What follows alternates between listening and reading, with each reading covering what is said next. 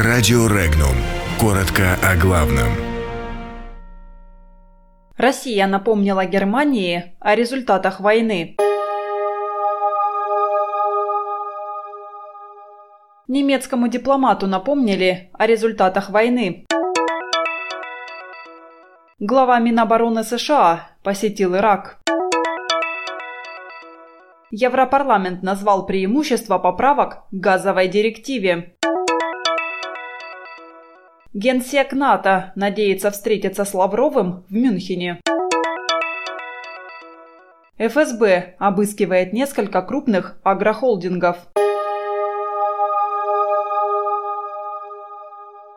Постпред России при ООН Василий Небензя отреагировал на замечание постпреда ФРГ Кристофа Хойсгена о российской оккупации Минска ходе обсуждения на Совете Безопасности ООН четырехлетия Минских соглашений по Донбассу. Россия брала Берлин, это было раньше, а перед этим освобождала Минск. Напомнил российский постпред о событиях Второй мировой войны. Небензя также отметил, что необходимости брать Минск в 2015 году не было, так как там у России друзья, братья и союзники. Вторжение куда-либо является приемом не России, а Запада, что видно на примере одной латиноамериканской страны. Исполняющий обязанности министра обороны США Патрик Шенахан без предварительного уведомления посетил Багдад – по данным Reuters, чиновник намерен обсудить будущее американских войск в стране и вывод войск США из Сирии. Ранее в этом месяце президент США Дональд Трамп заявил, что войска его страны останутся в Ираке, чтобы наблюдать за Ираном.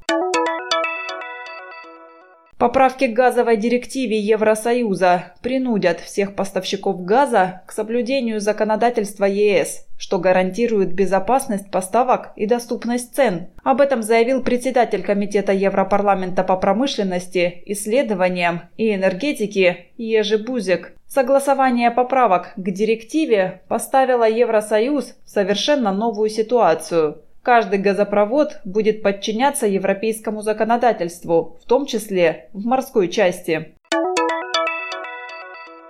Генеральный секретарь НАТО Йенс Столтенберг на Мюнхенской конференции по безопасности намерен обсудить ситуацию вокруг договора о ракетах средней и меньшей дальности с министром иностранных дел России Сергеем Лавровым. Столтенберг отметил важность диалога с Россией, особенно в свете возрастающей напряженности и нарушений ракетного договора.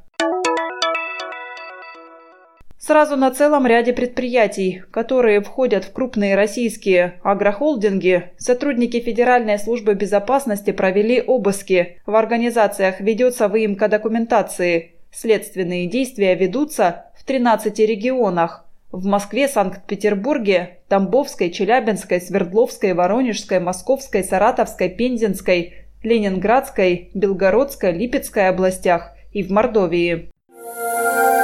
Подробности читайте на сайте Regnum.ru.